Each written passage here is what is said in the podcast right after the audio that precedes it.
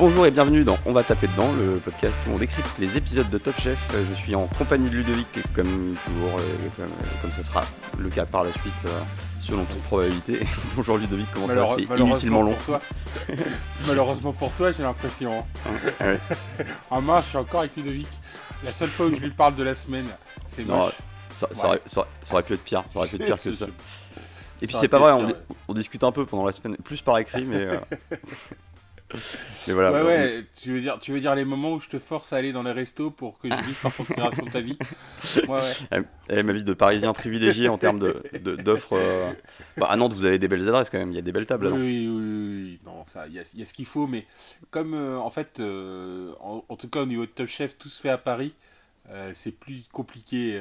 et d'ailleurs, on peut en parler. Hein, le fait que Mohamed Cheikh, le gagnant de Top Chef de l'année dernière, a ouvert, euh, enfin, à, à une offre de hamburger dans le restaurant de Yannick euh, Aleno et Antoine, son fils. Euh, c'est ça que je voulais te faire manger, euh, euh, le, le Alors, tu m'as envoyé la vidéo, de, de ouais. Mohamed. Et, et peut-être qu'on mettra le lien de la vidéo dans la description de, de l'épisode parce que c'est euh, c'est vraiment ça, ça donne très très envie.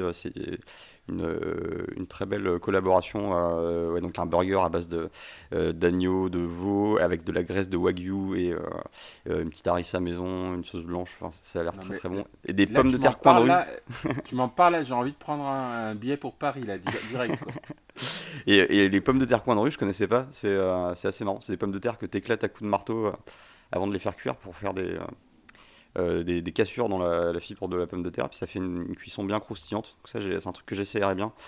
Euh, je sais pas pas, si de on- marteau. T'as pas de marteau. Euh, si j'avais un marteau.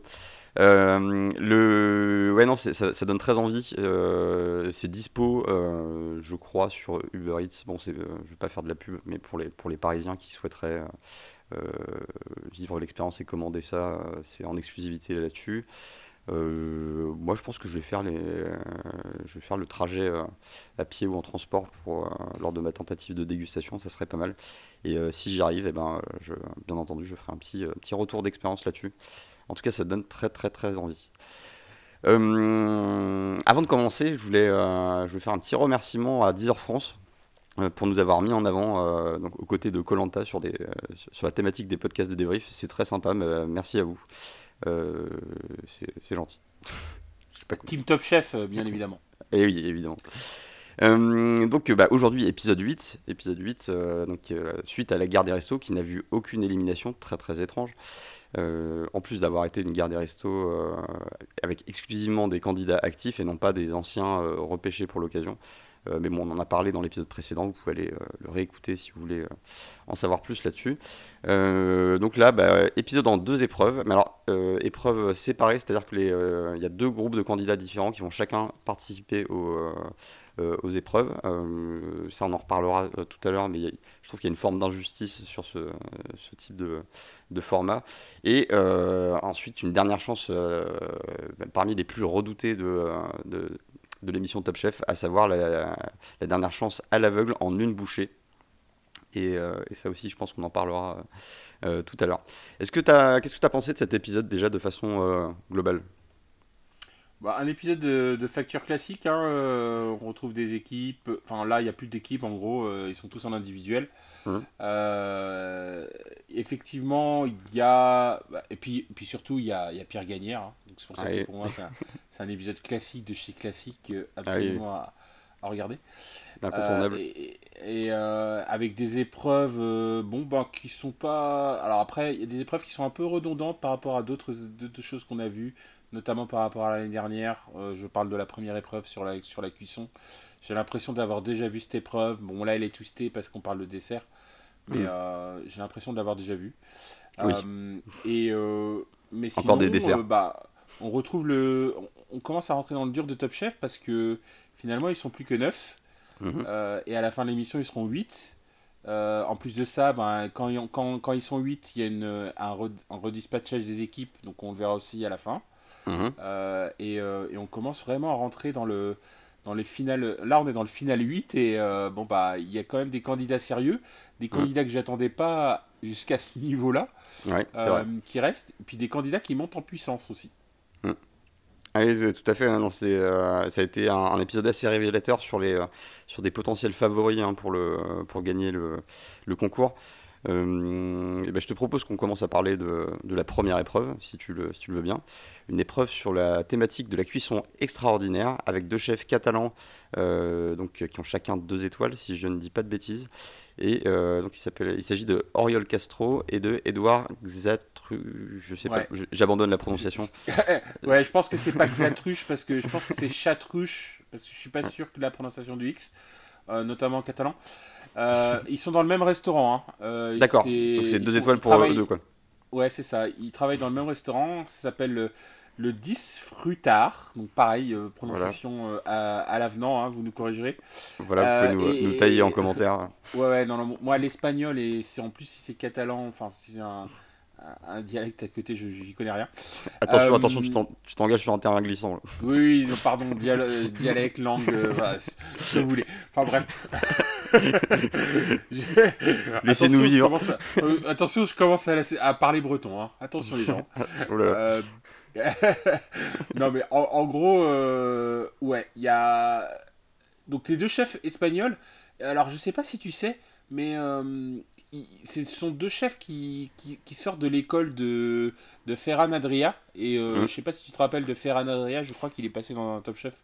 C'est ah l'un des, des, célèbres chefs d'un des meilleurs restaurants de la fin des années 2000, euh, de la fin des années 2000 et du début des années 2010, qui mmh. s'appelait euh, El Bouli, qui n'a pas encore réouvert, à ma connaissance en tout cas, et qui était un des plus fervents défenseur de la cuisine moléculaire, et même, je ah. pense, un, pas forcément un des précepteurs, mais un des représentants euh, de la cuisine moléculaire, sachant que El Bulli a en plus été l'un des meilleurs restaurants du monde. Et, c'est, et, tu, et quand tu vois en fait ce que propose, euh, on, va leur appeler par, on va les appeler par leur prénom parce que leur nom je sais pas, mais Oriol et Edward, euh, et eh ben tu, tu sens qu'il y a.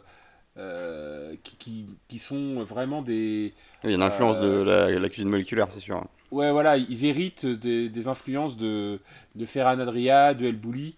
Euh, et, je suis assez curieux parce que souvent, dans la cuisine espagnole, en tout cas dans les chefs qui nous sont présentés, ils sont mhm. tous tous fans de la cuisine moléculaire, j'ai l'impression. Euh, il y a beaucoup... Bah, ce qui m'étonne beaucoup parce que quand tu vas... Alors, pour le coup, je sais pas parler espagnol, mais j'ai passé peut-être une semaine en euh, dans ce coin-là. Et la cuisine espagnole, elle est très presque franchouillarde, quoi. C'est euh, mmh. c'est des omelettes, c'est des pommes de terre, euh, c'est il n'y a, y a, pas franchement de, de moléculaire. Et c'est assez étrange que uni, enfin il y a beaucoup beaucoup de chefs espagnols qui se revendiquent de la cuisine moléculaire et assez peu de chefs qui font de la cuisine simple en fait espagnol. Et souvent bah tu souvent du coup on se retrouve avec des épreuves un peu compliquées. Mais peut-être que euh, c'est euh, c'est dû enfin alors j'en sais rien c'est un, un, peu au doigt mouillé mais peut-être que c'est il y a une association dans le dans, euh, dans l'esprit collectif espagnol de, entre gastronomie et cuisine moléculaire. C'est peut-être le, le côté un peu justement gastro bah, qui est quand tu as eu un restaurant comme El Bulli qui était le meilleur restaurant du monde, forcément, tu as des chefs qui sortent de El Bulli qui vont faire des choses qui sont, qui sont similaires. Euh, et c'est peut-être ça, hein, c'est peut-être exactement ce que tu dis en, ah, l'occurrence, c'est que voilà, c'est que comme il y a eu une, grosse influence de la cuisine moléculaire euh, dans les années 2000, notamment euh, par quelques chefs espagnols, dont Ferran Adria, et ben tous ces tous ses successeurs ben, font de la cuisine moléculaire. Et, et du coup ben surtout le plat qu'ils présentent et, et, là je te laisserai le présenter il est assez alors pour moi c'est toujours la cuisine moléculaire je, je suis toujours entre deux eaux. Mmh. Entre me ah. dire, euh, est-ce que c'est du spectacle ou est-ce que c'est de la cuisine? C'est pas vraiment mon truc. Hein. Pour être honnête, c'est pas vraiment mon truc. Euh, euh, et, on peut en parler d'ailleurs avec le, bah, justement le, plat qu'ils propose, qui est une sorte de volcan avec une cuisson en, en croûte. C'est de la croûte de quoi déjà leur, leur la cuisson qu'ils font.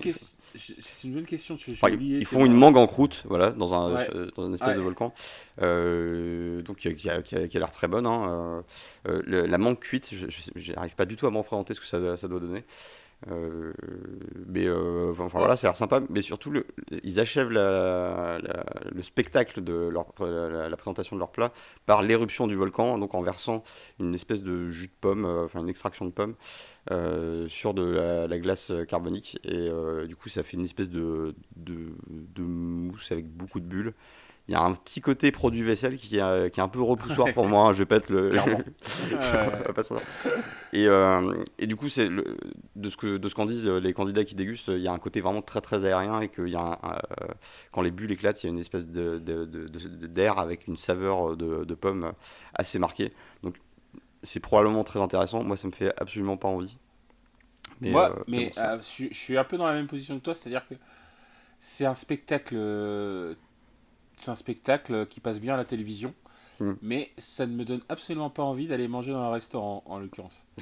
et, et, et, et je, je, je, pense que ce sont de, enfin, ce sont de très bons cuisiniers. Hein, s'ils ont des étoiles, il n'y a pas de souci. Mais, oui, mais clairement, c'est pas ma cam, quoi. Ouais, je suis, euh, je suis, je suis d'accord avec toi là-dessus. Euh, en tout cas, le thème euh, de, bah, de l'épreuve est donné, c'est la cuisson extraordinaire. Donc l'idée, c'est de, de, prendre un, un, produit, donc plutôt un, sont des fruits hein, dans l'ensemble, euh, et de et de d'apporter une cuisson euh, extraordinaire qui va euh, modifier la texture, le goût ou de préférence les deux du fruit en question. c'est un thème d'épreuve qui, qui, en vaut un autre. Hein. ouais, c'est un peu redondant parce que les, les cuissons extraordinaires, on en a vu beaucoup, beaucoup. J'ai l'impression. L'année dernière, il y en avait. cette année, je crois qu'il y a même eu une épreuve déjà sur la cuisson. Hum. On a les desserts aussi. Ouais, ouais, donc euh, les desserts, c'est vrai, c'est vrai, c'est le retour des desserts.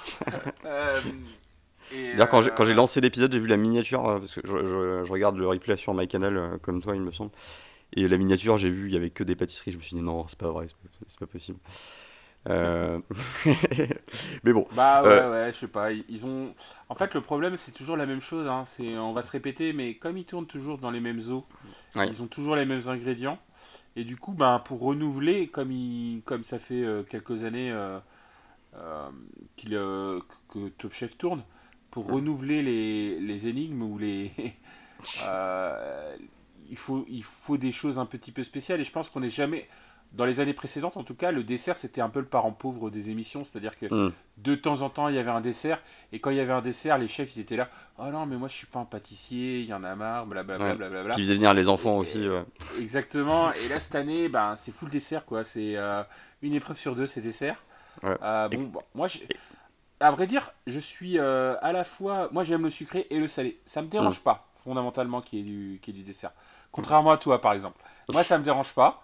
Euh, moi, c'est plus les thèmes d'épreuve que je trouve ne sont pas assez euh, renouvelés. Ou alors, faire simple. Pourquoi faire compliqué euh, Et puis, on, parle peu, on parle peu des produits, finalement. C'est là où je suis un peu déçu. C'est que par rapport à Objectif Top Chef, que je regarde assez peu maintenant, mais que je regardais beaucoup au début. Mhm. dans, dans Objectif Top Chef, tu avais toujours une pastille avec le produit du jour, avec le, euh, avec l'agriculteur du, l'agriculteur du jour ou le, euh, ou bah, celui qui faisait un produit extraordinaire, qui présentait son produit, qui était un produit local. Mm. Euh, et alors peut-être que c'est de la pub, hein, j'en sais rien, mais, mais globalement, au moins ça nous rattachait à quelque chose. Il y a un côté terroir qui était prononcé. Exactement, exactement. Alors que là, bah, on est un petit peu hors cadre.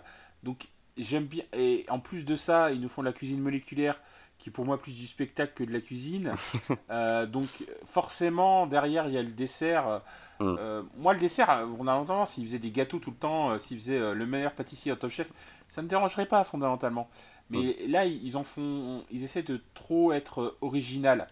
Je veux dire, ils auraient pu simplement dire, pu prendre, transformer un concombre en dessert. Moi, ça et le concombre, il vient de tel endroit. et voilà où voilà tous les types de concombres que vous avez. Je pense que dans Top Chef, euh, c'est un peu, c'est un peu trop parfois de spectacle versus euh, ben, la, la vraie vie de la cuisine, euh, les produits. Surtout que les chefs, ils en parlent des produits souvent. Oui, c'est C'est un peu dommage.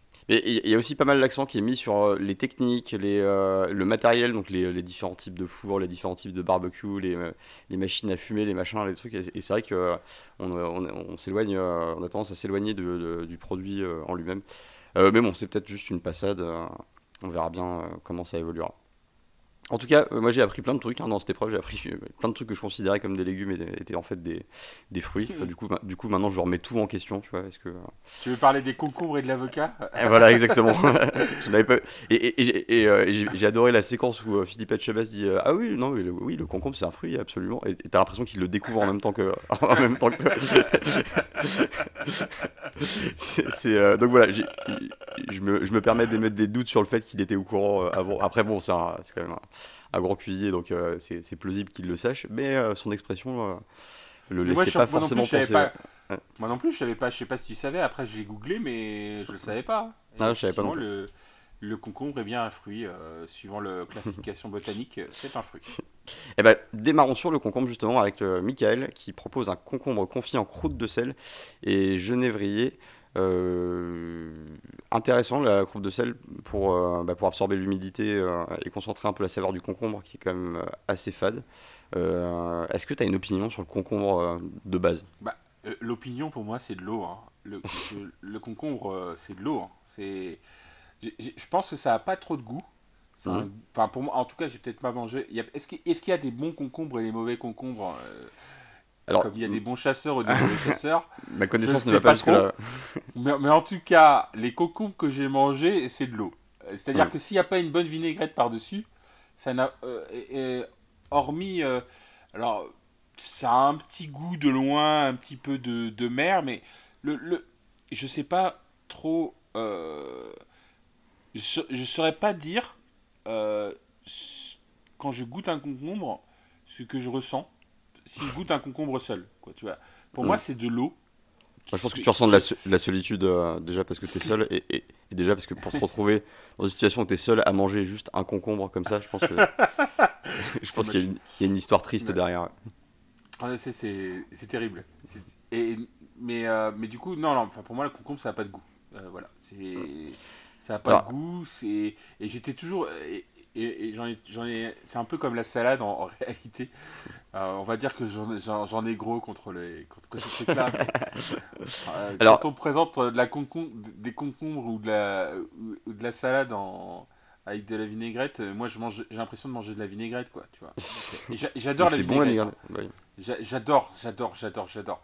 Mais je préfère ça sur des choses qui ont un peu de goût, quoi, comme des œufs par exemple. Les œufs, c'est Mm. un vrai goût particulier. Mais Alors, euh, bon, Pour le coup, je suis pas complètement d'accord avec toi. Je trouve qu'il y a, il y a un- un goût qui est bon, assez subtil dans le concombre, mais, euh, mais qui est pas désagréable, qui est très frais. Euh, moi, ce que j'aimais bien pendant une, une époque, c'était, euh, je me faisais pas mal de sandwich, euh, donc sandwich baguette, où dedans je mettais juste une alternance de, de rondelles de concombre et de rondelles de fromage de chèvre. Et ouais, c'était, tu euh, mettais du fromage de chèvre. C'est-à-dire que tu, Oui, tu oui. fais pas un sandwich au concombre, quoi. Oui, mais le, oui, mais le concombre moi, avait son rôle à jouer. Moi, j'adore le banh mi. Le banh mi, c'est un, un sandwich euh, vietnamien, je sais pas si tu connais. Non, Euh, je connais le pain de mie, mais le. Le banh mi, tu connais pas? Non. Oh là là, je, je vais te faire une séquence sur le banh mi.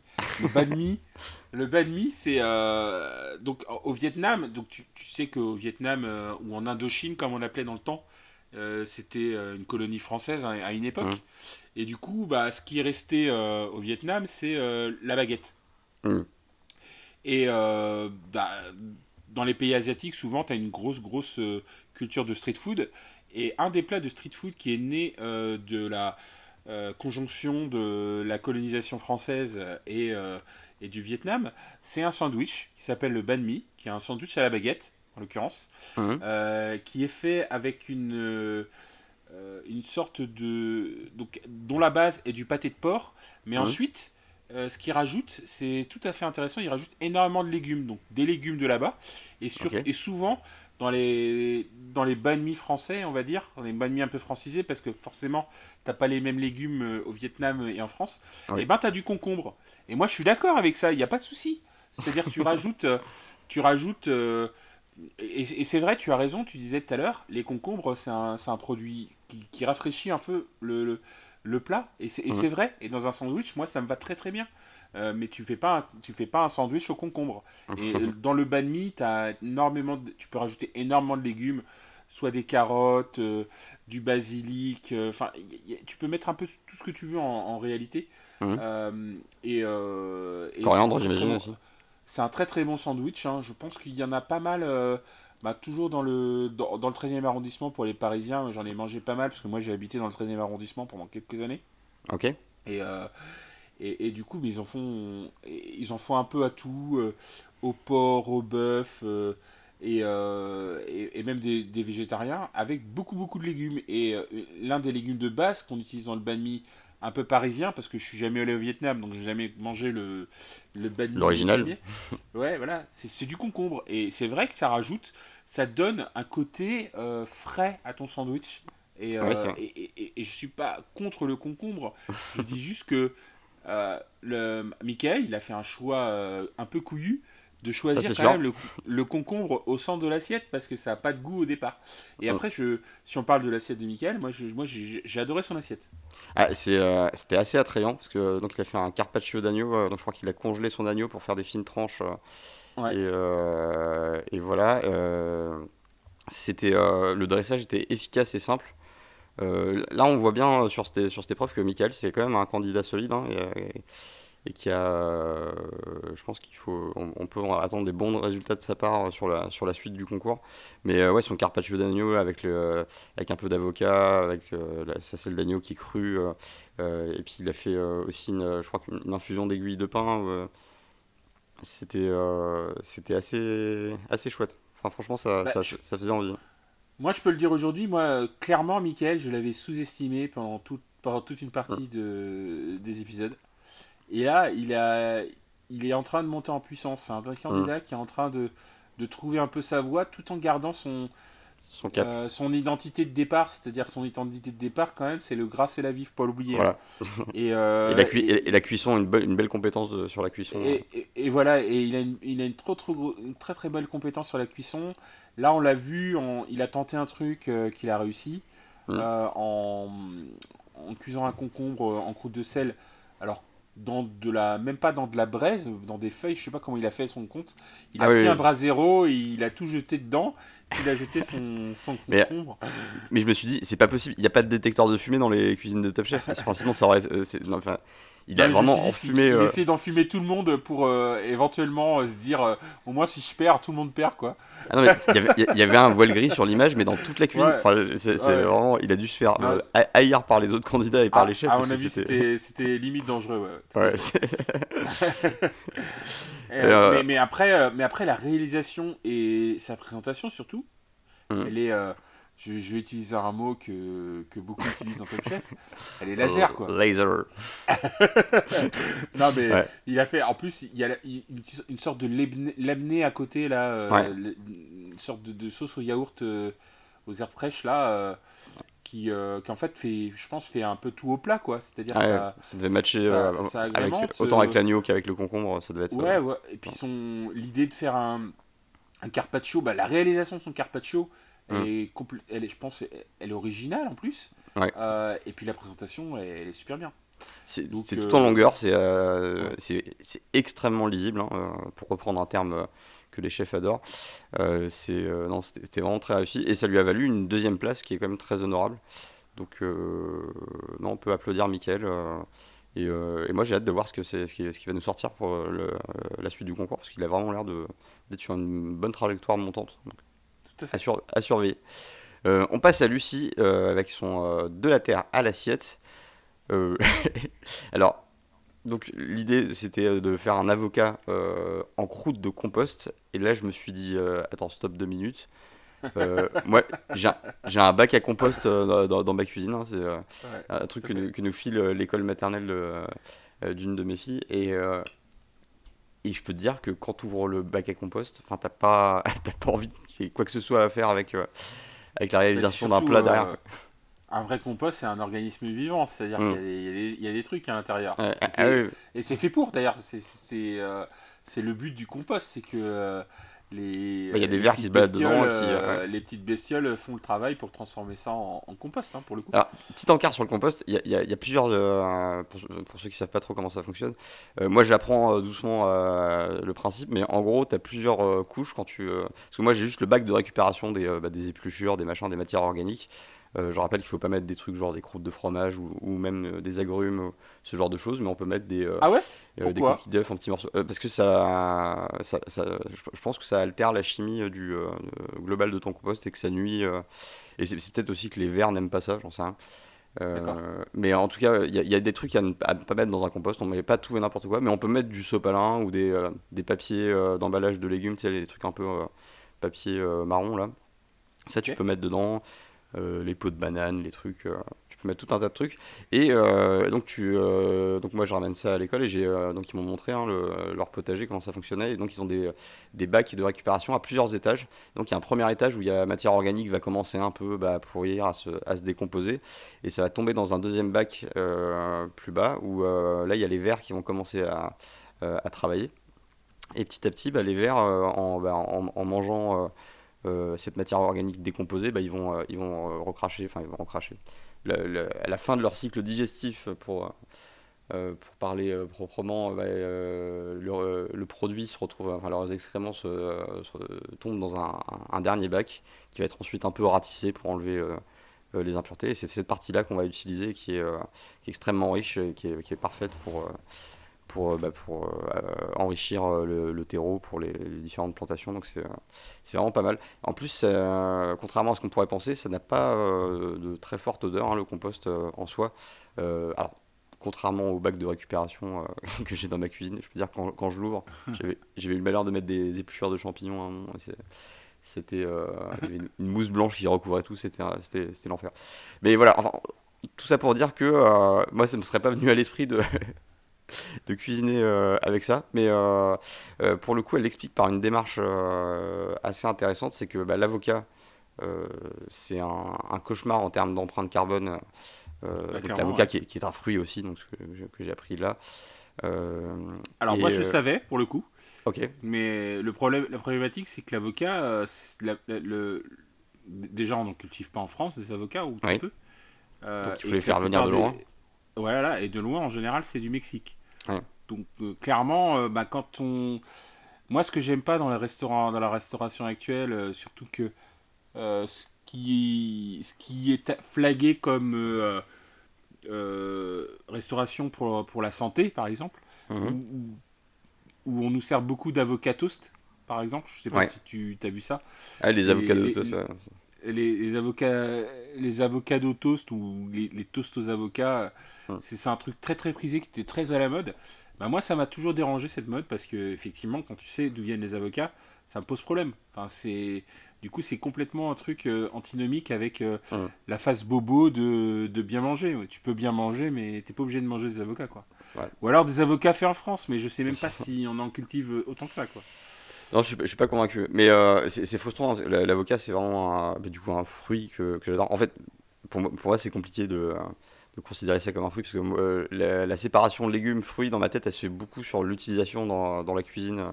Euh, mais tu, sais qu'il y a deux classifications en fait. Il y a une classification botanique et une classification culinaire. Ah, tu savais Et en fait, effectivement, dans la classification culinaire, comme le concombre, bah, l'avocat est considéré comme un légume.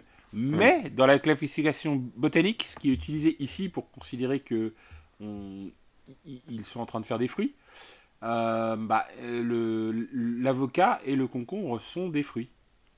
Ah, ok, d'accord. C'est euh, très clair. Mais c'est comme euh, la, fraise, hein, qu'on considère comme un fruit, bah, c'est le vrai fruit de la fraise, c'est juste les petits grains qu'il y a sur, le, sur la, tomate. Et, la, tomate aussi. Voilà, c'était le, point botanique euh, de, cet épisode. Euh, euh, mais apprenons des choses ensemble, c'est cool d'apprendre des trucs sur, sur le monde de la, cuisine et des produits. et donc voilà, elle, fait un avocat. Alors avocat cuit, pareil, c'est un truc que j'ai jamais, jamais goûté. Et je, n'arrive pas du tout à me représenter ce que ça peut donner. Je sais pas si toi, tu as eu l'occasion de goûter de l'avocat cuit? Ah, très rarement. Moi, je suis très guacamole quand je mange de l'avocat, à vrai hum. dire. Euh, et puis euh, parfois dans les salades. Mais j'en achète très très peu des avocats parce que j'ai du mal à, me dire euh, que j'achète des trucs qui viennent de loin. Et je crois qu'il y a des avocats qui sont produits un peu plus près, mais et des fois ça m'arrive quand ça vient d'un producteur que, en qui j'ai confiance. Mais je ne le mange, je ne l'ai jamais cuit, effectivement. Mais c'est euh, ça ne passerait pas par la tête, mais, mais pourquoi pas. Et donc elle fait ça dans son compost et donc elle crée un, une espèce de contraste idéologique entre bah, le, le, le, fort coût carbone de, de l'avocat et la démarche vertueuse du compost dans le euh, dans la façon de cultiver les, euh, les légumes. Donc c'est, euh, il y a un message intéressant. en termes de goût, est-ce que le compost va apporter quelque chose je pense pas. Hein. Et d'ailleurs, on, voit bien que c'est un peu l'impact, enfin le, la, mise en garde que fait Glenville à, à, Lucie, c'est ouais, mais attention, comment ça va donner du goût. En plus, l'avocat, c'est une, une, peau très hermétique. Et on assiste d'ailleurs à, une séquence où, euh, de gros euh, doutes de, de, la part de Lucie. Euh, on voit que c'est vraiment difficile. Elle, perd un peu la foi, elle perd un peu confiance en elle sur le début de cette épreuve. attention, le syndrome Top Chef. C'est très bien ce que ça veut dire hein, dans ces cas-là. Quand, Exactement. quand la prod met, met l'accent là-dessus. Et c'est arrivé. Oui, mais. Et, et, et, donc, donc voilà, il y a un petit euh, discours de, pour, la remettre en forme de la part de Glenville que je n'ai pas trouvé euh, extrêmement inspirant, mais qui a l'air de marcher. clairement, euh, clairement, il y a un problème, j'ai envie de dire, télévisuel avec Glenville, c'est qu'il passe mal à la télé. Enfin, je ne pourrais pas. Tu vois, autant Philippe Etchebest. Je... Philippe Etchebest, il passe bien à la télé parce qu'il fait des coups de gueule. as Michel Saran, il passait bien à la télé parce qu'il était tout gentil, tout rond et tout ça. Et Glenville, il est un peu entre. Je sais pas. Euh, c'est pas un vrai coup de gueule, c'est. En fait, je pense qu'il est. En fait, je pense qu'il est honnête comme dans la vraie vie. Ouais, enfin, c'est une scène que tu trouverais certainement dans la vraie vie. Mais du coup, ça passe pas bien à la télé, en fait. Et. Et c'est un petit peu en décalage avec le reste de l'émission en réalité. Ça, ça, a le goût de l'authentique. C'est vrai que là où tu as un ouais. qui va, qui, va, qui va grossir le trait euh, puissance 10 000 et qui va, euh, qui va gueuler, qui va faire des grimaces, qui va trépigner, qui va faire des galipettes ou je ne sais quoi. Euh, Glendale, euh, bah, c'est beaucoup plus proche que effectivement ce que tu pourras retrouver, je pense, dans une, vraie séquence de vie en dehors du champ des caméras. Et, voilà, mais en gros, en substance, il lui dit Ah oui, c'est dur, moi j'ai vécu des moments où c'était dur aussi, mais maintenant ça va et toi ça pourra aller aussi. donc reprends-toi, hop, une petite tape sur l'épaule. Et bah, finalement, ça a l'air de marcher. Elle retrouve une idée pour, euh, pour son avocat. Et, je trouvais ça assez malin hein, de, euh, bah, de retirer le noyau et de, euh, et de faire rentrer les goûts par l'intérieur. Mmh. donc elle utilise l'agrume, donc je crois que du pamplemousse, pour amener de l'amertume et, et, des roses séchées que visiblement elle utilise pas mal dans sa cuisine. L'association semble intéressante, hein, ça, ça, ça, a l'air plutôt pas mal. Euh, et du coup, bah, ça, tire vers le, ça tire vers le dessert en plus. Pamplemousse, euh, rose séché, euh, ça tire vraiment vers le dessert. Ah oui, complètement. Ouais. Mais, mais voilà, l'impact du compost, à part bah, sur, la, sur la, cuisson, bah, qui va être une cuisson du coup assez lente et, assez douce. Ben non, mais elle s'en sort bien, elle s'en sort même très très bien parce qu'elle remporte euh, haut la main l'épreuve. Je crois, euh, c'est, euh, il parle, malgré un dressage, ouais. malgré un dressage que je trouve un petit peu à l'avenant quand même. Hein. Oui, c'est oui, c'est, approximatif. Mais bon, peut-être le choix de l'assiette était bien parce que ça, ça faisait bien ressortir les, les tons clairs et les couleurs du, du plat. Donc, en tout cas, ça lui a réussi. Contrairement au candidat suivant, Wilfried, qui, qui choisit, alors qu'il se met une balle dans le pied dès le début parce qu'il choisit le, le, le, fruit ou le légume, je sais plus, je, doute. Tu vois, peut-être que la mangue est une viande. J'en ai plus aucune idée. Non, mais là, on est dans les fruits, donc tu sais que c'est un fruit, quoi. Euh, et, le concombre de mer Le concombre de mer, c'est quoi? Euh, Alors, c'est. attention, il y a un piège.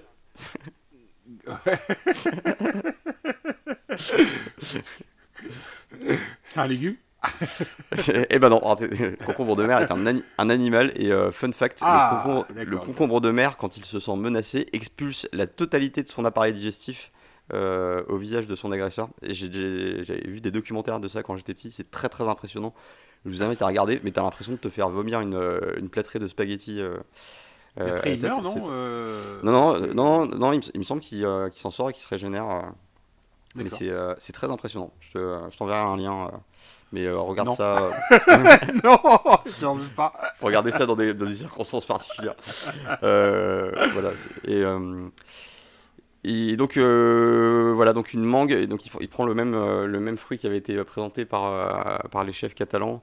donc ça c'est déjà une difficulté supplémentaire hein, quand, tu pars sur le quand tu, tu rentres dans le, pas dans l'imitation mais dans le dans le mimétisme. Je dirais l'hommage. l'hommage, voilà. Ou le plagiat. Et donc, il fait ça en, croûte de cendre. donc, bah, bah, pourquoi pas, ça peut être pas mal.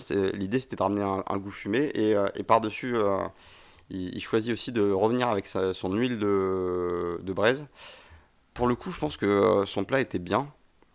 Je pense que la grosse erreur qui a, qui a fusillé son, euh, la dégustation, c'est qu'il a laissé la, son huile euh, pimentée et fumée, son huile de braise, il l'a laissé en libre service plutôt que de la doser lui-même. Et, euh, et, là, on voit bien au moment de la séquence de dégustation, c'est la catastrophe parce qu'ils sont en train de vider des grosses quantités d'huile sur la mangue et c'est beaucoup trop, sachant que ça, son, son, huile était très puissante. Donc peut-être que sans ça, ça, ça, aurait, ça aurait passé. Euh, mais là, c'est plutôt. Euh, je sais pas ce que toi tu veux dire là-dessus, mais. Bah, c'est-à-dire qu'il non seulement il a de l'huile de piment fumé, mais il a aussi un siphon à l'ail noir. Alors l'ail noir, c'est quand même très très fort, je trouve. Oui, c'est vrai. Pour, surtout pour un dessert. Euh, pour une entrée, à la limite, ou pour un plat, je me dis, bon, allez, l'ail, on peut y aller, mais pour un dessert. Et par-dessus, il rajoute de l'huile de piment fumé.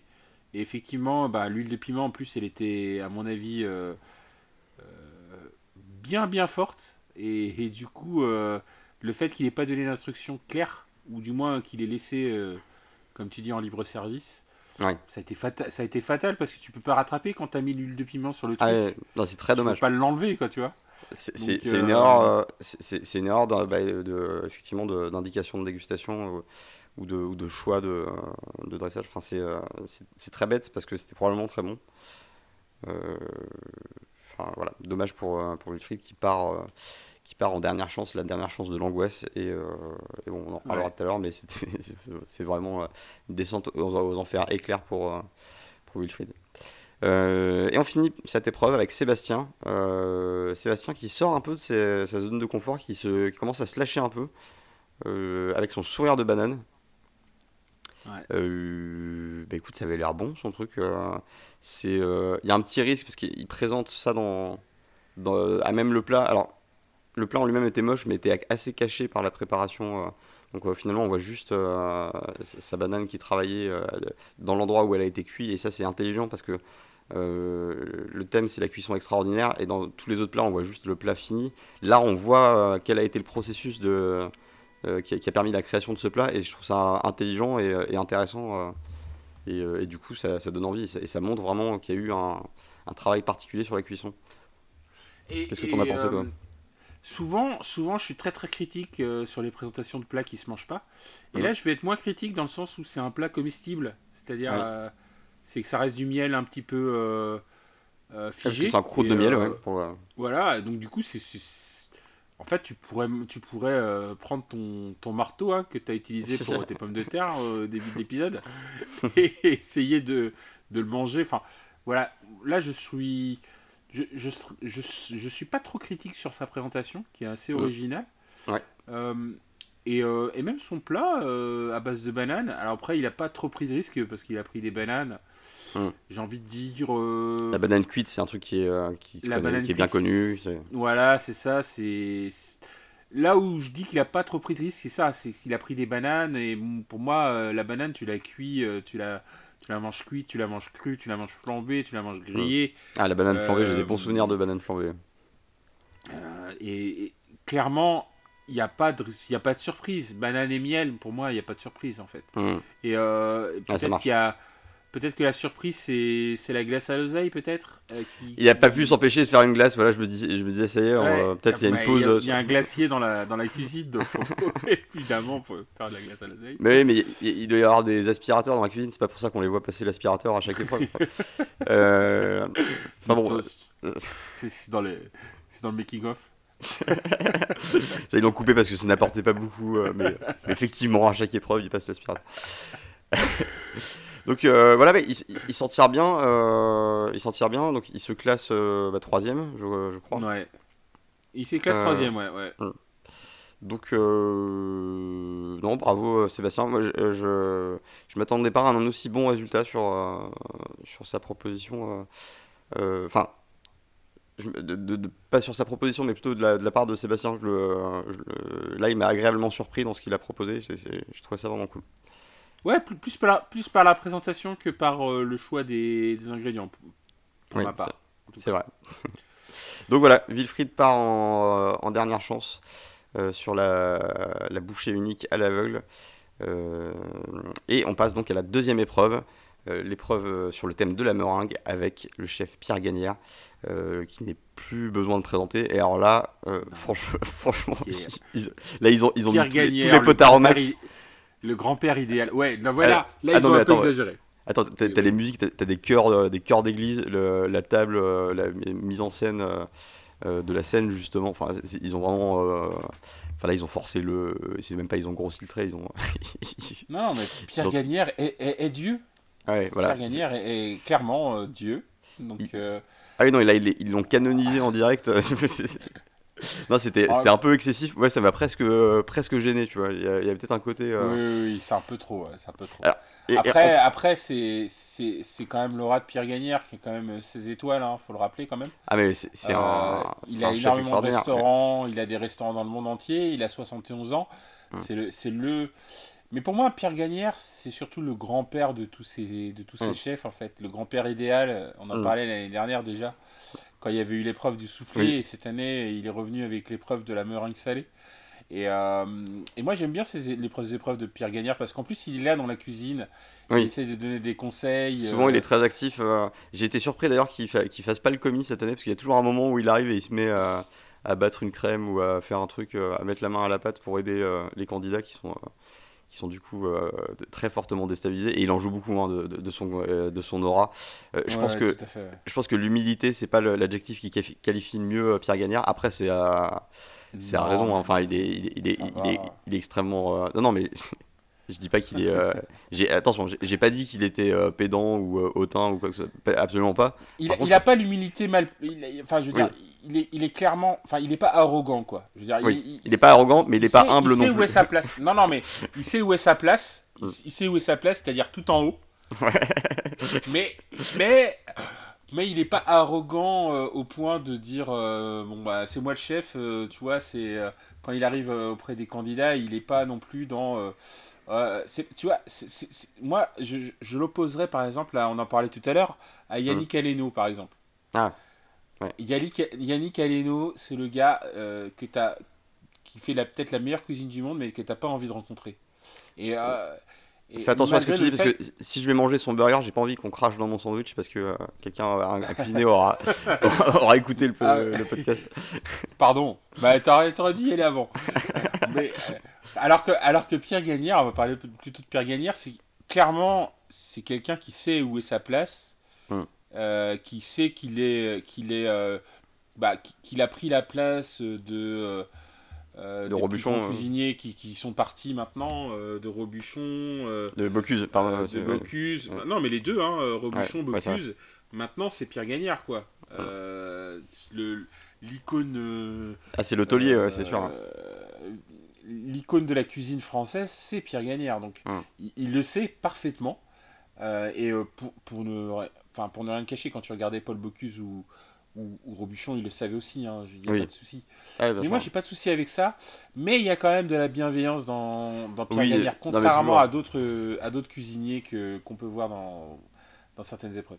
Et un côté très facétieux aussi, hein, parce qu'il est toujours à surgir d'un coin de table, de derrière un saladier. Il, sort euh, au moment où tu l'attends pas et tu sens qu'il adore au plus haut point euh, déstabiliser les candidats ou, ou, jouer de, sa, de son aura et de sa célébrité. Euh, et, tu le sens hein, quand il y a un candidat qui commence à, à, transpirer euh, et à avoir les mains moites, euh, tu, tu, sens qu'il se marre euh, intérieurement et, qu'il en joue un petit peu, mais, mais, toujours de façon bienveillante.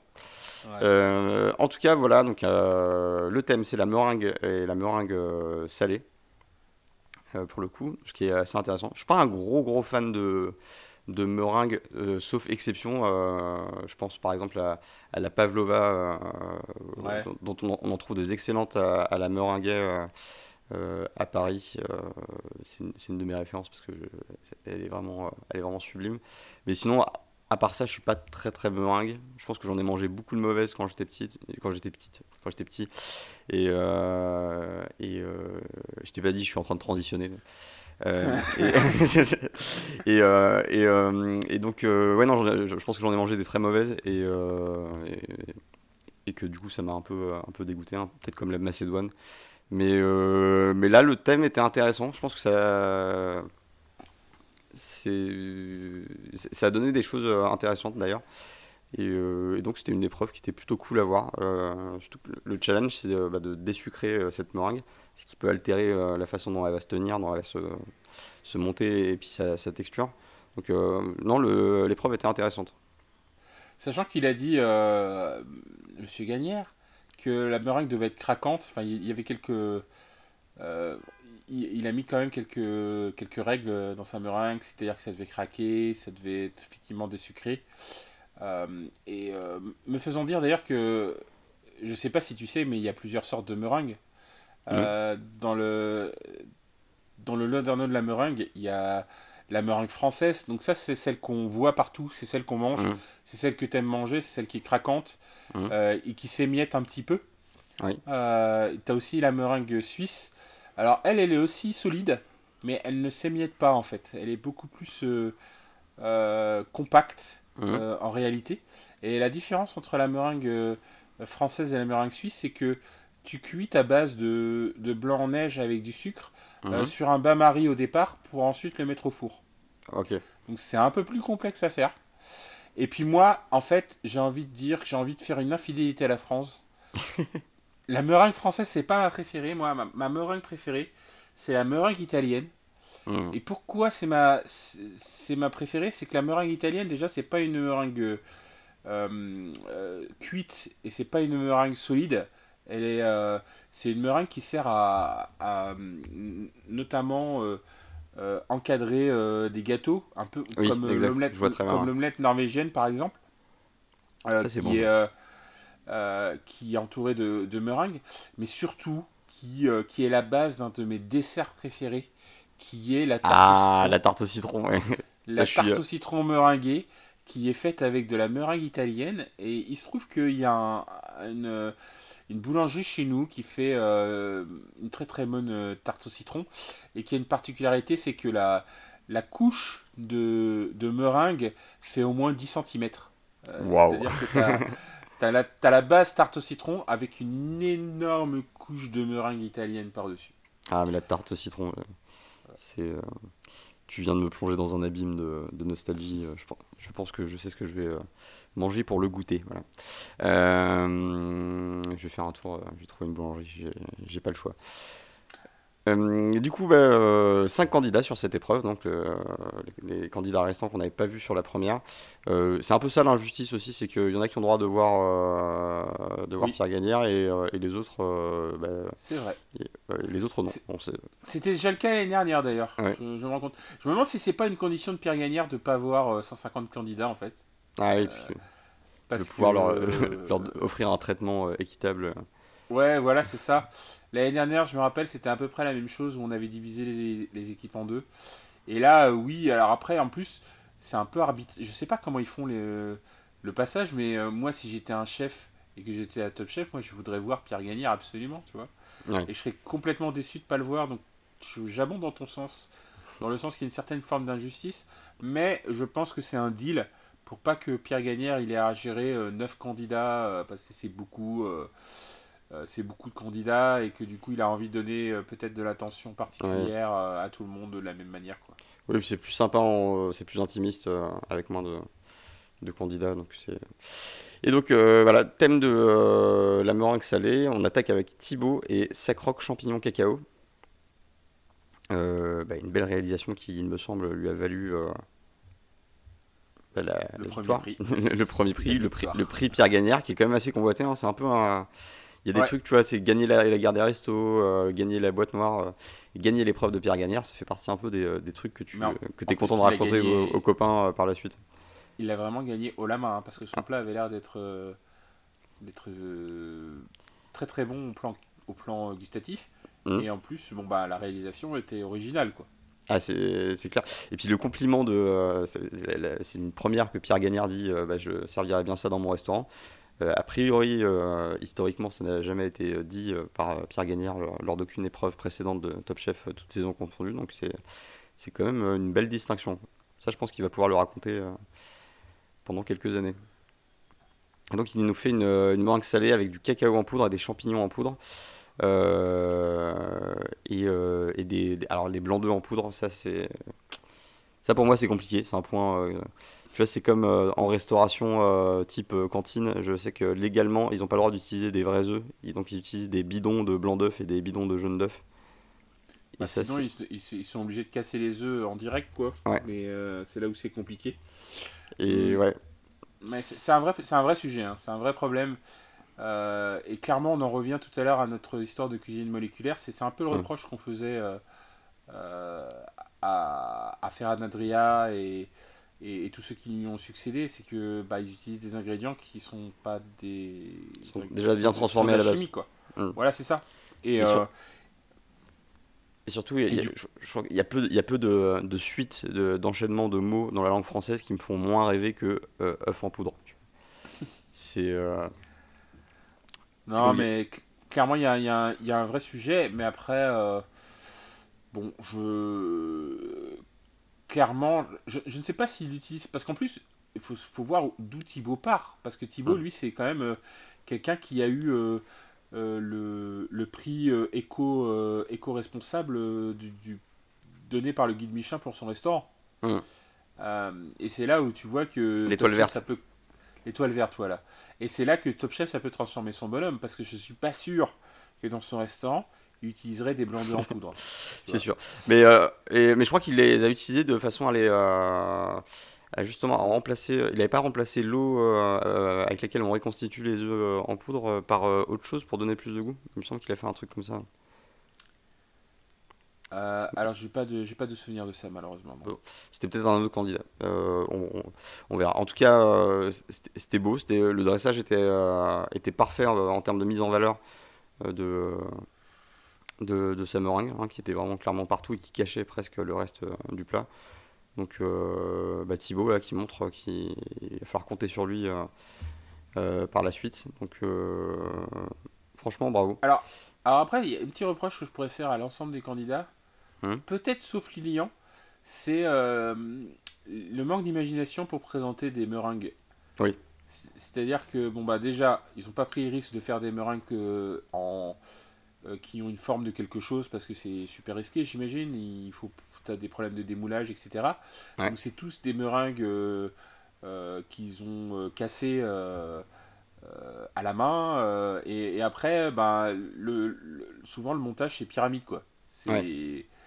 Euh, le montage pyramide, euh, tu prends tes meringues et tu les formes, tu formes une petite Tu fais des éclats et tu fais, ouais, tu fais un petit tas et puis, Voilà. euh, et puis basta. Et c'est assez commun quand les gens font de la meringue, euh, en tout Mm. cas dans Top Chef, ils les présentent de cette manière. Bon, j'attends un petit peu plus, peut-être de, de la prochaine fois qu'ils feront de la meringue, en tout cas de la, la meringue française, Mhm. qu'ils essayent de faire des formes un petit peu ou, ou je sais pas quoi, parce que là c'était vraiment sur 4, 4 plats sur 5 c'était ça quoi.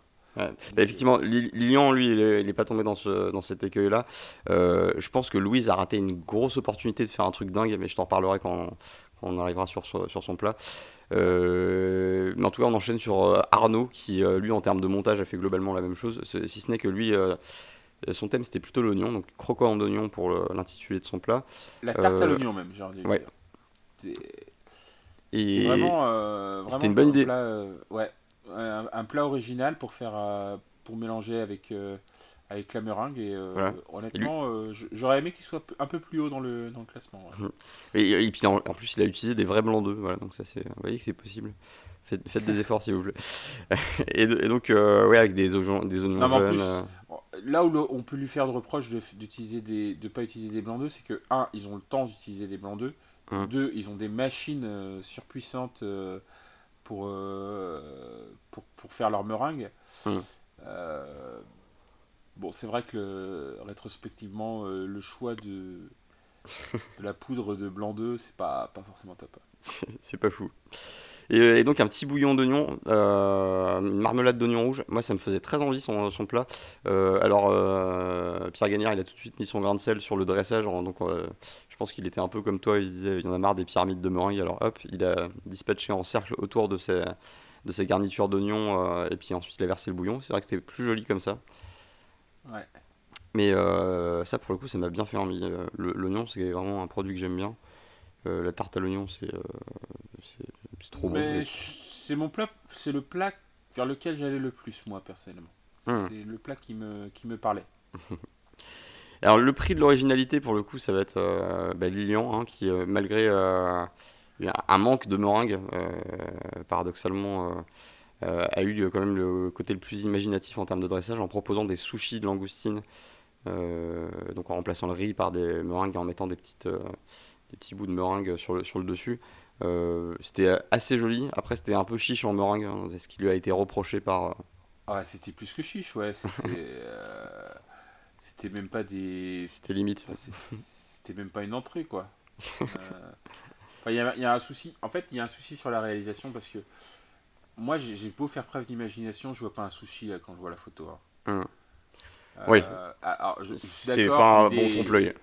L'idée est séduisante, mais. Mais euh, la réalisation est pas, pas top top quand même. Hein. mais euh, ouais, mais bon, et du, du, coup, ça lui a pas trop réussi, ça lui a, ça l'a pas trop mis dedans non plus parce que c'est pas lui qui Il est arrivé avant dernier quoi. Voilà. ça aurait pu ne pas lui réussir. Disons que ça ne lui a pas trop coûté. Ouais. Et donc on passe euh, à, Louise, euh, donc, euh, avec sa meringue salée. alors, elle pour moi, elle a raté une occasion de, faire, de transformer un peu son plat. Elle a eu une déboire avec sa meringue qui est sortie, qui n'était pas du tout sèche et, ni craquante. Et, donc elle a vraiment joué de malchance là-dessus. Mais pour le coup, après, elle a eu ben, un retour de fortune parce que elle s'est mise à sécher et à craquer. Elle a fait une meringue euh, un peu dans l'esprit euh, d'un euh, tacos, donc à base de, maïs. je pense que si elle avait donné, pendant que c'était encore, qu'elle était encore molle, à sa meringue une forme de taco, surtout qu'elle avait déjà une forme circulaire à la base, elle avait juste à la, à la recourber. Au moment où la, la, meringue aurait, fini par sécher, comme elle l'a fait, bah, elle serait retrouvée avec une meringue en forme de taco solide et avec ses garnitures dedans. Et là, pour moi, c'était c'était presque gagnant. Quoi. Je me suis demandé d'ailleurs. En termes de dressage. Euh, ouais, je, pense que tu as raison.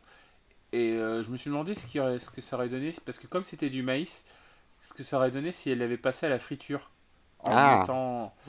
Du coup, en lui donnant la forme d'un taco. Une meringue frite D'un taco shell, ouais, mhm. voilà. Bah, autant qu'à faire, je veux dire. Mhm. Euh, non, c'est vrai. Tant qu'à partir dans le taco, allons-y, quoi. Parce que là, en fait, elle est partie dans le taco par dépit, quoi. J'ai l'impression, non? Parce que au départ, j'ai pas l'impression que c'était le taco. Elle, est arrivée dans, dans, le taco parce que euh, sa meringue a pas assez cuite. Mm. Et, du coup, elle avait une forme. Euh, euh, enfin, elle pouvait bah, la travailler pour lui donner une forme de, de taco. Et en plus, bah, quand tu mangeais le, son plat, bah, tu pouvais justement le manger comme un taco. C'est-à-dire prendre les bords du avec les mains et puis. Euh, du, taco avec les mains et puis euh, euh, mettre tout ce qu'il y avait à l'intérieur et manger tout d'un coup. Hmm. Donc c'est par un peu par dépit qu'elle est arrivée jusque-là. Donc effectivement, je pense que si elle avait fait ton idée jusqu'au bout, elle aurait peut-être pu arriver à quelque chose de mieux.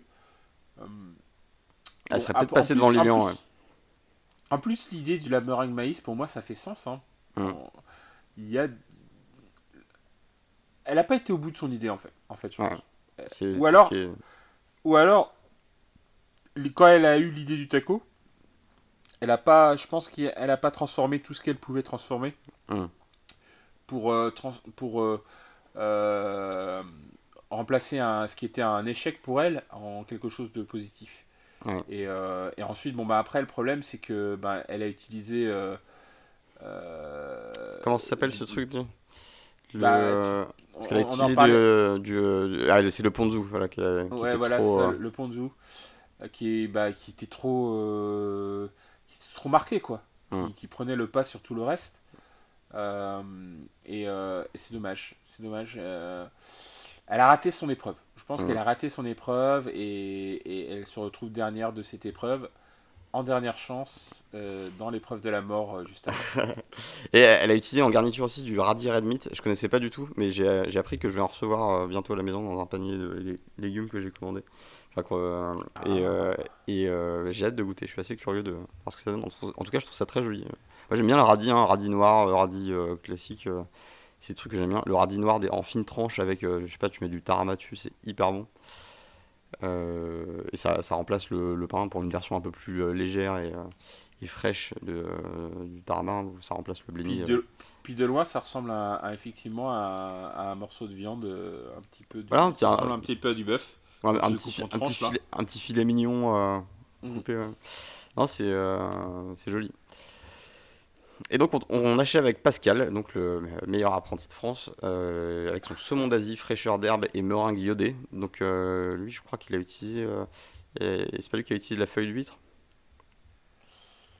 Euh, alors, Non, je. Je sais Je t'avoue que cette semaine, euh, il y a des choses qui m'échappent, hein, mais tu poses la question, je sais Non, pas c'était dans une autre épreuve. Non, euh, lui, en, en revanche, c'est lui qui avait la, la meringue dont, dont l'aspect a fait frémir à Pierre Gagnard parce que c'était nacré, ça brillait, c'était joli. Ouais, et je sais pas comment il avait fait cet effet bulle en fait. je, je pense qu'il a. pas- je pense qu'il sait pas non plus. Tu crois, ouais, je me suis posé la question. Mais En tout je cas, pense que une meringue aux algues, de- Ouais, c'est ça, que c'est à cause des algues séchées que ça a fait ça. Mhm. Euh, je- En fait, peut-être que dans les algues, il y avait de, euh, de l'air et ça a fait cet effet bulle. En, fait, en tout cas, il a, il a la, la, la version de, de meringue la plus originale en, en termes de texture. C'est clair. Mais c'est vrai que tu regardes les feuilles d'algues nori, là, dont on sert pour faire les, euh, les maquis. c'est vrai qu'on retrouve un peu cet aspect euh, parfois brillant, parfois un peu bullé, un peu gaufré. Et, euh, et on retrouvait ça dans sa, me- dans sa meringue, donc c'était euh, c'était très joli. Euh, puis ça avait, ça avait l'air bon, hein, parce que je pense que bah, algues, saumon, ça marche. hein, il y avait- il y avait de la- Bah, là, là où je peux re- on peut reprocher un truc à Pascal, c'est qu'il a fait saumon, fenouil euh, et aneth. c'est- euh, oui, c'est très classique. C'est très très classique pour cuisiner du, du saumon. Hum. Mais pourquoi pas après le, Après, le thème, c'est la meringue. hein, ouais. Le thème c'est la meringue, oui, je suis d'accord, je suis d'accord. Euh, mais euh, donc l'originalité du plat était pas forcément là, mais euh, honnêtement, je 100% je mange ça quoi. Moi le fenouil, Ah oui. ça me plaît. le saumon, c'est pas mon poisson préféré, mais avec de Ah, la bon ça me va très, ça me va très bien. Euh, non, non, il n'y a pas de souci, hein, il n'y a pas de souci. Et c'est lui qui a fait effectivement le, la version, une version un peu plus originale que les autres. Alors après, il y a toujours ce montage pyramide euh, qui est un peu, qui est pas du tout original. Alors, alors, en fait, dans cette épreuve, j'ai pas l'impression qu'il y a eu ah, des grosses, grosses réussites. Euh, bah, a, a priori, à part euh, la réalisation de Thibaut, hein, qui était, Mm. qui a été vraiment, vraiment euh, euh, loué par, euh, Par Pierre Gagnard. euh, euh, Et, et Lucie, euh, Lucie, ils ont parlé de coup de foudre, hein, euh, plus que d'un coup de cœur, ils ont parlé de coup de foudre côté Lucie Ouais, tout à fait, tout à fait. Je parlais plus des meringues que Oui. des plats précédents. Parce que je pense que dans les plats précédents, on avait quand même Mickaël qui était bien. Euh, J'ai bien aimé aussi Sébastien. Tu vois, c'est. euh, à part la présentation de Lucie, ben, l'idée était quand même. tu vois, 3 chefs sur 4 me, me plaisait beaucoup. Là, euh, Mhm. même la réalisation de Thibaut, je veux dire, m'a pas hypé des masses. Et euh, Ouais. bon, bah, comme on n'est pas là pour goûter, on peut pas savoir, mais, mais concrètement, euh, euh, moi, ça m'a dérangé en fait le, le manque de. euh, parce que théoriquement, dans les meringues, on peut, les, on peut faire plein de formes de meringues. On peut, on peut utiliser des moules pour faire des meringues, comme le chocolat, tu vois. Et c'est un peu dommage que personne euh, n'ait pensé à aller plus loin dans vrai. la forme de la meringue.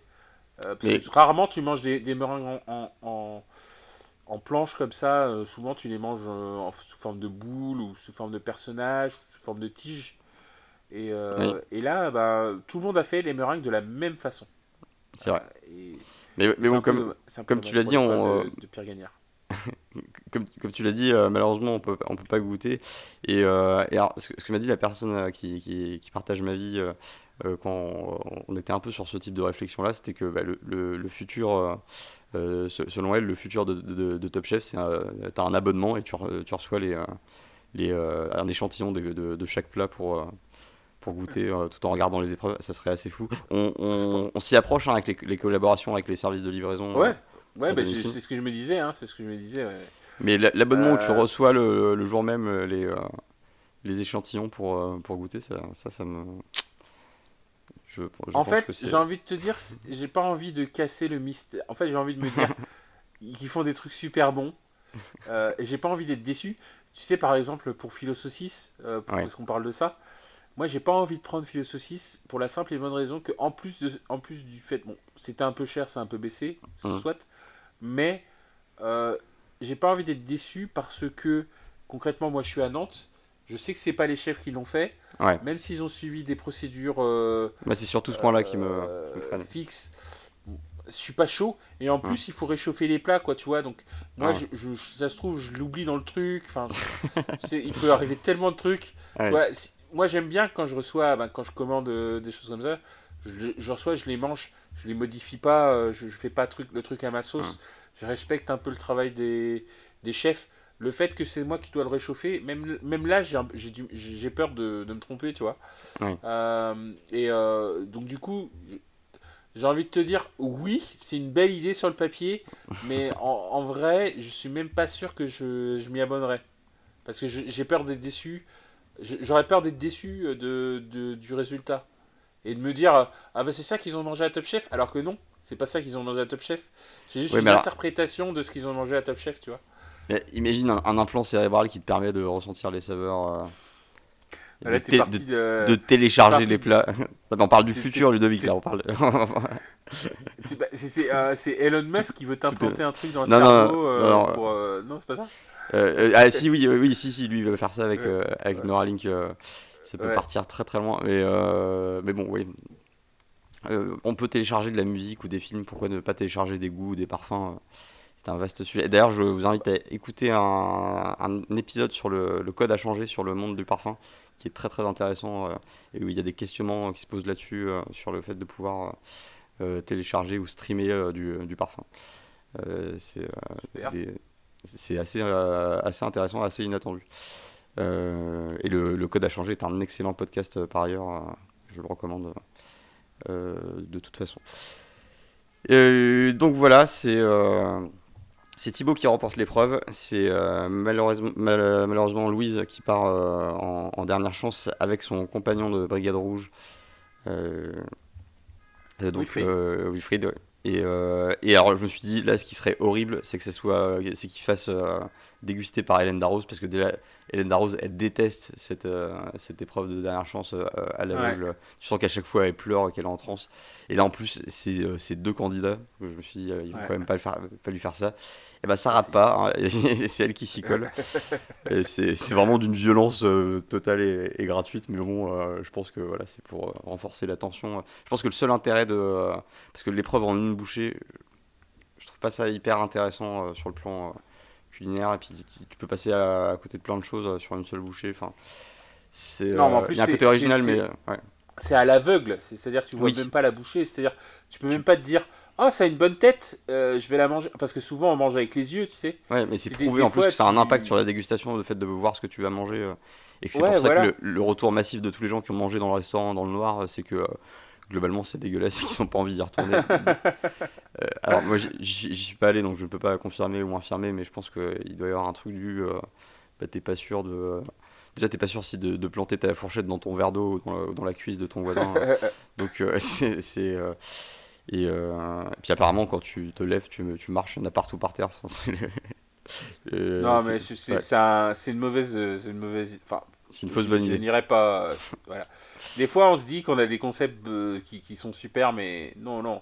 Moi, je pense qu'on mange avec les yeux, et ensuite on mange avec sa tête, et ensuite on mange avec, avec son palais. Et les, les, trois vont ensemble, c'est une sorte de c'est une sorte de triptyque, si tu veux. Donc euh, là, euh, on ne fait pas un cadeau à Hélène Darroze. Euh, d'en plus, éliminer, éliminer un, de ses, un, de ses, un de ses candidats, tu vois. Hmm. Et alors, avec, avec le thème, probablement le thème le plus pourri de, de, la décennie, un thème d'épreuve, le, blanc de dinde, je pense que tu, ne peux pas faire moins funky que le, le blanc de dinde.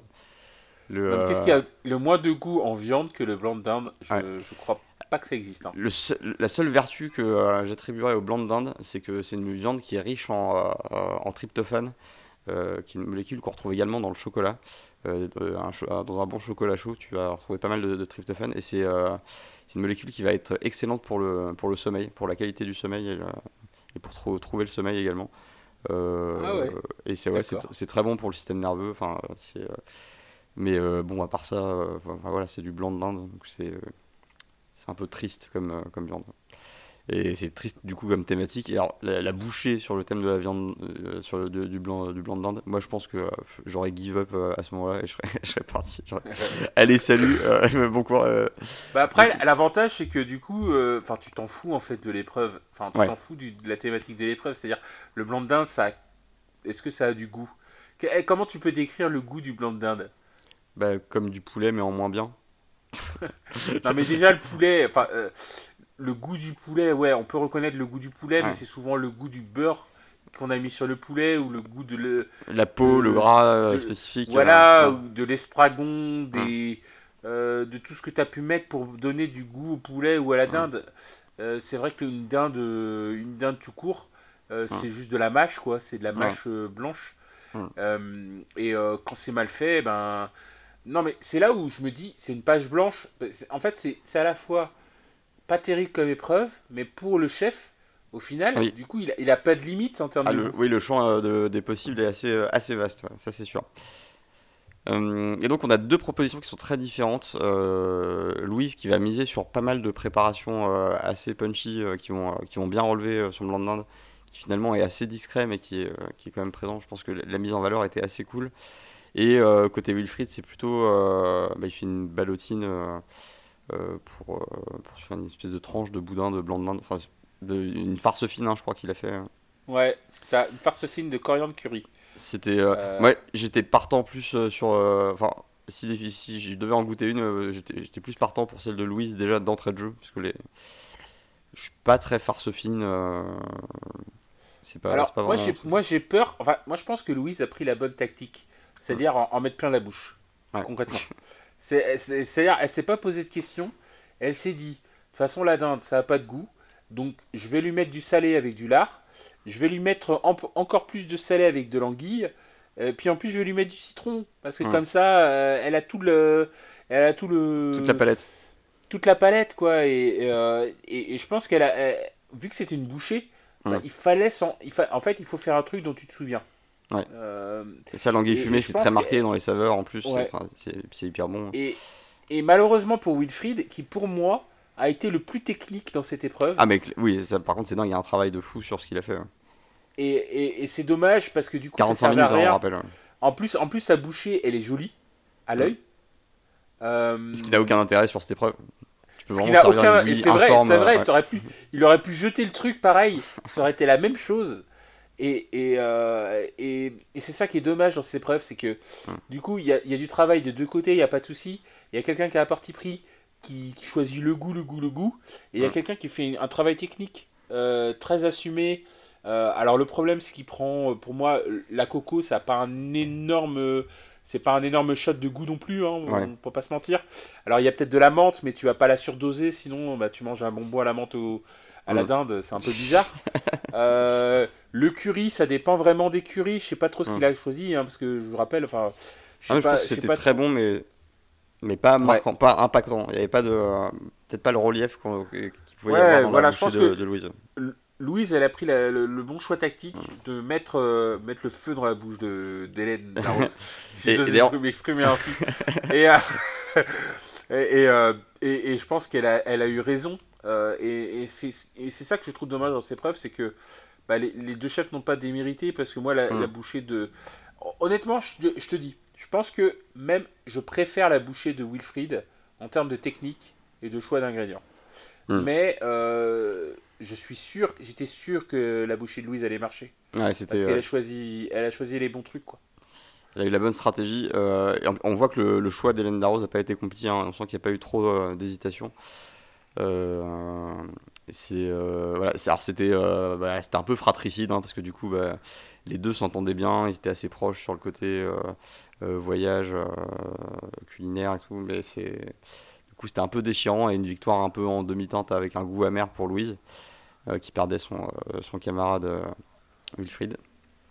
Et, et, voilà. Bon, la bonne nouvelle c'est que c'est que bah, on, garde, on garde une femme en plus dans la compétition et qu'en plus, euh, bah, y a de, son côté, Lucie s'est bien démarquée en remportant la, première épreuve. Donc sur le plan, euh, sur le plan féminin, c'est euh, c'est un bel épisode. après, après, voilà, c'est un membre en moins dans la brigade rouge. Et là, c'est l'heure de la recomposition des brigades. et alors, j'ai, j'étais mort de rire quand j'ai vu euh, pour moi, le choix d'Etchebest, il était assez évident. C'est-à-dire que d'un côté, il a Michael qui s'est montré très, euh, très, très solide et très, euh, très bon hein, pendant cet épisode. Et même sur la durée, il est assez constant, même si là, il explose un peu plus qu'avant. Et d'un autre côté, il a Pascal, donc le meilleur apprenti de, France, qui est assez. qui lui aussi a montré des, des, très belles choses. Et puis au milieu, il y a Sébastien qui avec son soldat de la galaxie, hein, si tu veux. Mm. un petit rappel à, l'épisode précédent. Euh, pour moi, le choix était assez évident. Euh, mais j'ai bien aimé l'argumentaire de, de, Philippe Etchebest. Euh, oui, là, tu, tu commences à bien te révéler, et je pense que tu, vas bien te révéler ailleurs dans une autre Donc, je serais heureux de te voir épanouir hors de chez moi. Tu, vois. Tu, sais que je, passe un peu de temps sur TikTok en ce moment. Et en fait, sur TikTok, il y, y, a une tendance qui est de, de montrer quelque chose euh, euh, tout en ne nommant pas ce que l'on veut montrer. En gros, c'est par exemple, par exemple, c'est dit, la tendance c'est euh, montre que tu aimes Disney sans dire que tu aimes Disney. Ah oui. En gros. Et, et là, en fait, euh, Philippe Etchebest, il, a dit euh, montre que Sébastien, c'est ton cardinal plus faible et que tu vas le refiler à, Paul Perret, sans, dire que Sébastien, c'est le candidat le plus faible et que tu vas le refiler à Paul Perret. C'était magnifique, c'était magnifique. J'ai trouvé magnifique le, le, truc de je te, je te tu es le candidat avec le plus de. Euh, euh, qui, a progressé le plus. Mais non, mais il a fait aucun effort. Il a fait aucun effort. non, mais. il a même pas essayé de le ménager. quoi C'est genre. Euh, c'était vraiment. Ah, moi, ça me, ça me pose pas de problème. Ça me fait plaisir de, de te laisser partir dans une autre équipe. Il y avait vraiment aucun effort pour le. Tu es, tu es le maillot faible, va avec Paul Ferret. Il, a même pas essayé de lui faire croire que c'était difficile de prendre cette décision, c'était vraiment. c'était limite. Non, mais après, je suis d'accord avec toi. S'il y a une... Enfin, toute cette décision est tout à fait logique. Mm. Surtout qu'en plus, c'est euh, comme tu l'as dit, la semaine dernière, euh, il a pété un plomb avec son, euh, avec son, son Stormtrooper. Et, en, donc, et en plus, ils n'ont même pas été dégustés. cette, cette, semaine, il est arrivé troisième, donc pratiquement aux portes de, se faire éliminer finalement, parce que lui, il était euh, dans la ah, team. Hein. Euh, bah, voilà, ils étaient 4 et il, devait arriver, il devait arriver dans les 3 premiers pour ne pas se faire éliminer. il est arrivé troisième sur 4. Euh, donc concrètement, en face, tu as Michael qui est en train de, de, de, péter tous les potards en ce moment. Qui décolle. qui décolle. Et tu as Pascal. Bon, ben Pascal, techniquement, même si moi j'ai trouvé que cette semaine il n'a pas été très créatif, hum. bah, techniquement, c'est certainement l'un des meilleurs candidats. la semaine dernière, il a porté son équipe en cuisine lors de la guerre des restos. Donc il n'y a pas de sujet, quoi. Euh, y a pas, en fait, il n'y a, pas, y a pas de débat, je suis d'accord, il n'y a pas de débat. Ah, le choix était évident, mais il a, mais il a fait vraiment aucun effort pour, euh, pour, pour, ménager ses émotions, ses sentiments, son, son estime de soi. Bon, bah Sébastien, maintenant tu. Va-t'en, va-t'en, ah, voilà, va là-bas, euh, et puis laisse-moi tranquille. Ah, quoi, je dois, je dois donner un candidat? Ah, ah euh, bon, Sébastien, allez, c'est parti. J'ai hésité une seconde. Mais non, mais même pas, même pas, même, même pas, c'était, c'était ultra violent. Euh, voilà en tout cas qui, euh, conclut euh, bah, cet épisode 8. comme d'habitude, je ne sais pas ce qui va se, passer dans la semaine, la semaine prochaine, même si. alors, j'avais été un peu spoilé pour Pierre Gagnard, mais c'est bon, ça, devient difficile hein, avec tout ce qui est réseaux sociaux ou, ou autres. c'est un peu le champ de mine. mais, mais bon, voilà, je sais pas ce qui se passe encore la semaine prochaine, j'ai hâte de voir ça. Le concours bah, commence à se diriger vers, vers sa partie finale, hein, tranquillement. Et là, on, arrive dans la, période où généralement il y a les, les, épreuves que je trouve les plus intéressantes. Là, quand on commence à se. Bah, Là, théoriquement, il va arriver la, grosse épreuve de la boîte noire. C'est vrai qu'elle vient plus tôt d'habitude. Ouais, ouais, donc là je pense qu'elle va arriver. Euh, à mon avis, je, ne sais pas si elle va arriver la semaine prochaine. Euh, je ne peux pas te le dire, même si elle arrivait la semaine prochaine. Mais euh, bah, bon, je pense, je pense qu'il y a encore ça. Il y a, puis, puis il y a les épreuves de, de finale quand, quand ils sont à 4 ou à 3, hmm. qui, sont, qui sont aussi intéressantes. Donc il y a encore quelques, il y a encore quelques émissions, hein, parce qu'ils sont 8. Ils sont 8. ça veut dire qu'il nous reste 6 émissions, je pense. À peu près, ouais. Euh, donc, euh, il peut y avoir des surprises. Hein. Voilà, sauf si euh, bah, il ramène des anciens candidats, ce dont je doute complètement cette année. Des candidats, des candidats des saisons précédentes. Attention. ça, serait, ça serait marrant, ça serait marrant. est-ce que est-ce que est-ce que tu as quelque chose d'autre à, ajouter? Ah non, je pense qu'on s'est, encore tout dit. On s'était dit qu'on allait faire une émission courte et puis je me on, rends compte que... on en est incapable. On en est incapable. on, on, essaiera la prochaine fois. Là, j'avais la flemme de faire court. Euh... et eh ben, merci à tous de nous avoir écoutés. Euh, c'était encore une fois un plaisir de, bah, de faire cet épisode avec toi, Ludovic. Et, euh, et ben, donc, je vous souhaite une excellente, bah, un très bon week-end et, et une excellente semaine. À la semaine prochaine. Et on se retrouve la semaine prochaine. Ciao. Ciao.